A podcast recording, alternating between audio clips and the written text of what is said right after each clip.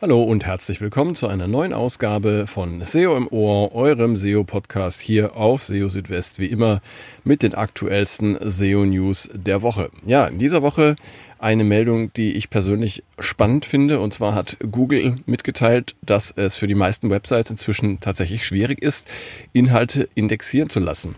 In der neuesten Ausgabe von Search of the Record, das ist der SEO-Podcast von Google, wurde das Thema Indexierung besprochen und eben auch, warum es zunehmend schwieriger wird für Websites, ihre Inhalte in den Index der Suchmaschinen zu bringen.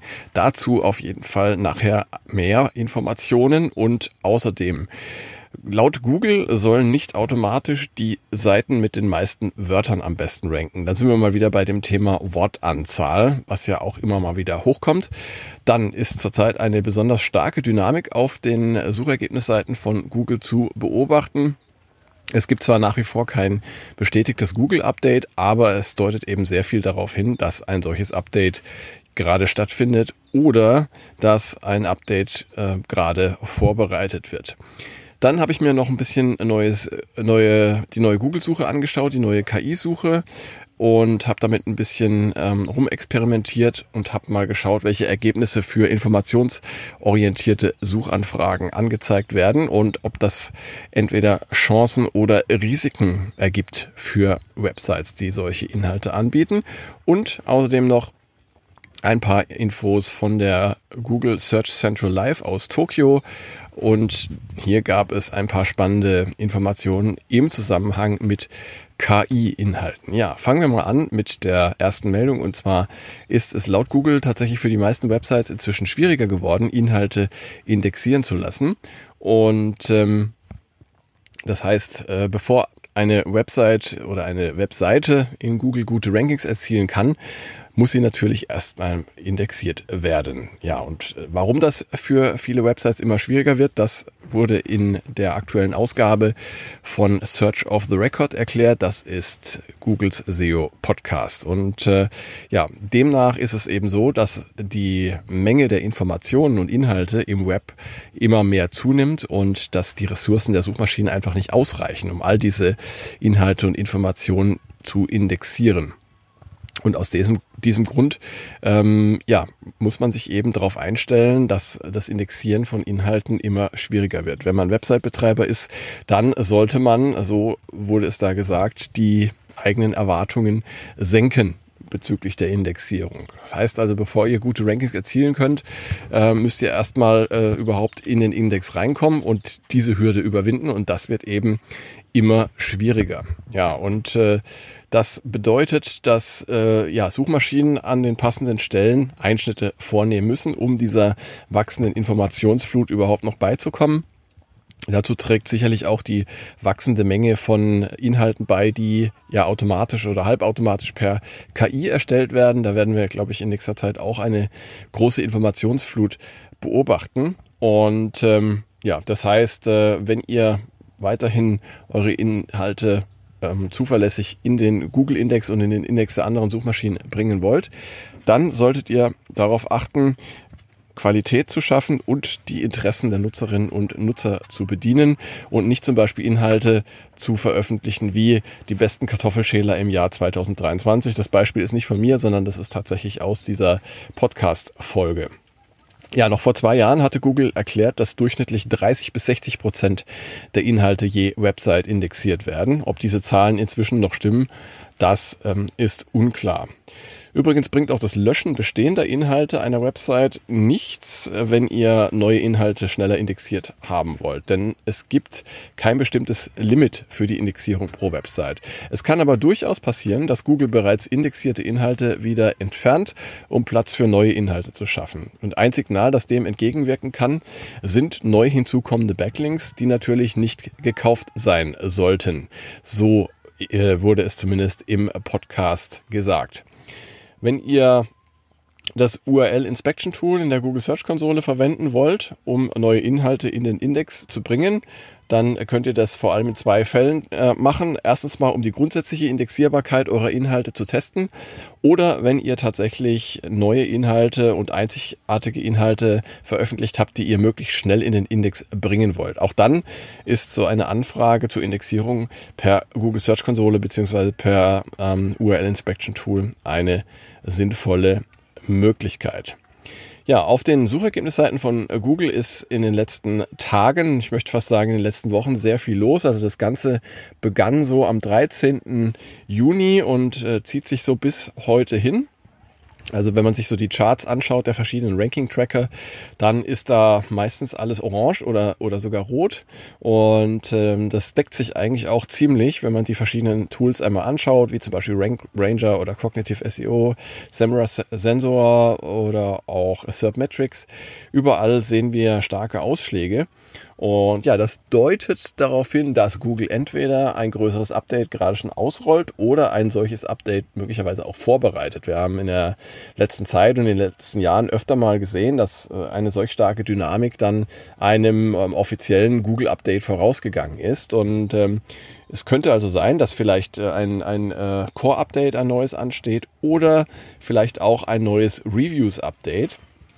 Für letzteres würden äh, einige Beobachtungen sprechen, die Glenn Gabe auf Twitter geteilt hat. Und er hat sich mal ein paar Websites angeschaut, die sich eben mit äh, Review- und Empfehlungskontent beschäftigen und bei denen es ja relativ starke Veränderungen derzeit auch gibt. Ja, und wie immer habe ich auch nochmal in das Webmaster World Forum geschaut und hier auch ähm, ja, auffällig in den letzten Tagen eben Meldungen über sehr starke Veränderungen des Suchetraffics. Von Google selbst äh, nichts zu hören, also auf dem Google Search Status äh, Dashboard ist kein Hinweis auf ein laufendes Update zu finden. Ähm, und äh, ja, wir müssen einfach mal abwarten, ob da von Google tatsächlich noch irgendwas kommt, eine Bestätigung kommt oder, oder auch nicht. Beides ist möglich. Ja, das Thema Wortanzahl oder optimale Textlänge, das ist ja etwas, das äh, Website-Betreiber und äh, SEOs schon viele Jahre beschäftigt und äh, obwohl es regelmäßig von Google dazu heißt, es gibt nicht die optimale Wortanzahl und äh, es gibt keine Mindestwortanzahl. Ähm, ja, hält sich doch immer wieder die, das Gerüchte, dass es eben solche Wortanzahlen, die man einhalten sollte, dennoch gibt. Und ähm, das hat jetzt wohl Google auch dazu gebracht oder genötigt, nochmal äh, daran zu erinnern, dass es eben keine ähm, optimale Wortanzahl gibt. Und John Müller hat dazu noch ergänzt, dass ähm, nicht die Seiten mit den meisten Wörtern automatisch die besten Rankings belegen äh, müssen. Wie lang ein Text auf einer Webseite sein sollte und wie viele Worte tatsächlich erforderlich sind, das hängt vom jeweiligen Thema und vom Search Intent ab. Manchmal reichen tatsächlich schon 100 Worte aus, manchmal sind aber auch 3000 äh, oder mehr Worte nötig, um alle wichtigen Facetten eines Themas abzudecken. Und ähm, hier ist es immer ganz hilfreich, so ein bisschen sich umzuschauen, mal zu gucken, welche Inhalte ranken denn derzeit auf den besten Plätzen für eine bestimmte Suchanfrage oder für ein Thema und sich dann daran zu orientieren, aber auch sich selber zu fragen oder vielleicht auch die eigene Zielgruppe nochmal äh, zu fragen, was sie denn tatsächlich interessiert und ähm, was man alles in einen Beitrag packen sollte. Ja, dann machen wir einen kleinen Sprung und zwar rüber zu Googles neuer KI-Suche, die man ja derzeit testen kann als Search Generative Experience oder SGE. Und äh, ich habe ja da auch jetzt seit ähm, einigen Tagen einen Zugang und habe mir mal angeschaut, welche Suchergebnisse gibt es denn für informationsorientierte Suchanfragen, also für solche Suchanfragen, ähm, zu denen sich die Nutzer einfach ein bisschen schlau machen wollen zu einem Thema. Und ähm, ja, es gibt ja immer wieder die, die Sorge bei manchen, dass ähm, durch die Erzeugung von KI-generierten Antworten äh, der Traffic, den sie aus äh, der Suche bekommen könnten, dass der abnimmt. Und ähm, jetzt habe ich mir mal angeschaut, wie äh, sich das Ganze derzeit eben darstellt in Googles neuer KI-Suche. Und da habe ich anhand von zwei Suchanfragen mir mal die Ergebnisse angeschaut. Das erste war immer auf Englisch, weil es derzeit nur für Englisch funktioniert. Uh, how to get a featured snippet on Google? Also wie kriegt man ein featured snippet auf Google? Eine Frage, die sich äh, viele Website-Betreiber und SEOs stellen. Und wenn man diese Suchanfrage eingibt, dann erscheint ein äh, AI-Snapshot, äh, also praktisch die Chat-Antwort in der neuen Google-Suche, ähm, der sehr umfangreich ist, dass man ihn ausklappen muss, ähm, um alles lesen zu können. Und äh, in diesem Snapshot findet man eine umfangreiche Liste von Empfehlungen, die ähm, dazu beitragen sollen, die Chancen auf ein Featured Snippet bei Google zu erhöhen. Und dabei ist auffällig, dass die in dem Snapshot angezeigten Quellen, ähm, die jeweils in der rechten oberen Ecke angezeigt werden, ähm, dass die ja ähm, teilweise Überlappungen, teilweise auch nicht mit den organischen Suchergebnissen ähm, aufweisen. Im gezeigten Beispiel, also bei der genannten Suchanfrage zu den Featured Snippets, ähm, sind die Quellen, die Google für den Snapshot verwendet hat, tatsächlich auch die, die auf den ersten Plätzen der organischen Suchergebnisse zu finden sind. Ähm, lediglich ein Beitrag, äh, der ebenfalls als Quelle im Snapshot aufgeführt ist, findet sich nicht in den Top 10 der Suchergebnisse. Also in diesem Fall ist es bei den meisten der am besten rankenden Seiten so, dass sie durch den Snapshot eine zusätzliche Präsenz auf der ersten Suchergebnisseite erhalten. Und ähm, ja, für eine Quelle gab es sogar ähm, zusätzlich noch ein Featured Snippet. Allerdings ähm, wird dieses Featured Snippet anders als in der klassischen Suche aufgrund dieses ähm, doch sehr prägnanten äh, Snapshots gar nicht mehr so ähm, deutlich wahrgenommen und wird dementsprechend wohl auch weniger Klicks bekommen. Dann habe ich noch eine andere Suchanfrage gestellt aus aktuellem Anlass und zwar Why has the Atlantic become warmer? Also warum hat sich der Atlantik aufgewärmt oder erhitzt? Und ähm, auch hier zeigt Google einen Snapshot an, der allerdings kürzer ist als im ersten Beispiel. Und äh, ja, bis auf eine Seite, die ein Featured Snippet erhalten hat, findet man keine der im Snapshot verwendeten Quellen in den Top 10 der organischen Suchergebnisse. Das heißt, die Bandbreite der Webseiten auf der ersten Suchergebnisseite, sprich Suchergebnisse zuzüglich Snapshot, hat sich also erhöht. Und es gibt dadurch zusätzliche Chancen auf Sichtbarkeit. Allerdings verlieren die organischen Suchergebnisse gegenüber der klassischen Suche auch hier an Bedeutung, weil sie weiter nach unten rutschen. Selbst das Featured Snippet wirkt im Vergleich zum Snapshot eher unauffällig. Damit verhält es sich zumindest mit manchen informationsorientierten Suchanfragen wie mit bestimmten Produktsuchen. Auch hier zeigt Google SGE andere Quellen im Snapshot als in den organischen Suchergebnissen an. Und was das alles für die Entwicklung der Klickzahlen bedeutet, die Websites in der Suche erzielen können, das bleibt abzuwarten. Es wäre hier wünschenswert, ähm, dass Google rechtzeitig entsprechende Zahlen in der Google Search Console bereitstellen würde, aus denen sich dann Impressionen und Klicks unterteilt nach äh, AI Snapshot und organischer Suche ablesen lassen. Bing hat ja eine solche Erweiterung für die Bing Webmaster Tools angekündigt, die bald kommen soll. Ob es jetzt positive oder negative Veränderungen geben wird, das dürfte neben den einzelnen Suchanfragen auch von der Art der Websites abhängen. Ähm, es ist zu erwarten, dass vor allem größere und bekanntere Websites profitieren werden, denn sie haben zumindest nach jetzigem Wissensstand die besten Chancen, als Quelle im AI Snapshot genannt zu werden. Oh, und apropos AI oder KI, ähm, von der Google Search Central Live in Tokio, die jetzt gerade stattgefunden hat, gab es auch noch ein paar ähm, interessante Insights. Äh, Lange Zeit waren ja automatisch erzeugte Inhalte für Google ein rotes Tuch und standen auf der Liste der Dinge, die man unbedingt auf einer Website vermeiden sollte, sofern man keine negativen Auswirkungen auf, der, auf die Leistung in der Suche riskieren wollte.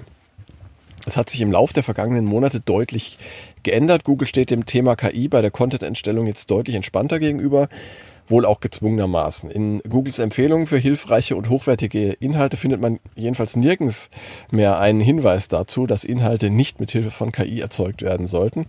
Allerdings müssen die Inhalte in erster Linie für die Nutzer und nicht für gute Rankings in den Suchergebnissen erstellt werden. Wichtig äh, sind außerdem Kriterien im Bereich EEAT, sprich Experience, Expertise, Authoritativeness, Trustworthiness, also praktische Erfahrung, äh, fachliche Kenntnis, Autorität und Vertrauenswürdigkeit. Ja, und im Rahmen der aktuellen Search Central Live in Tokio hat Google weitere Hinweise dazu geliefert, wie die Suchmaschine mit KI-Inhalten umgeht. Interessant dabei ist erstens, Google kennzeichnet KI-Inhalte intern nicht. Ähm, das hat ein, äh, ja, ein Nutzer auf Twitter geteilt und hat außerdem noch äh, geteilt, dass äh, für Google die Qualität der Inhalte wichtiger ist als die Art ihrer Entstehung. Und wie es weiter heißt, werden zum Trainieren der Ranking-Algorithmen über maschinelles Lernen solche Inhalte verwendet, die von Menschen für Menschen erstellt wurden.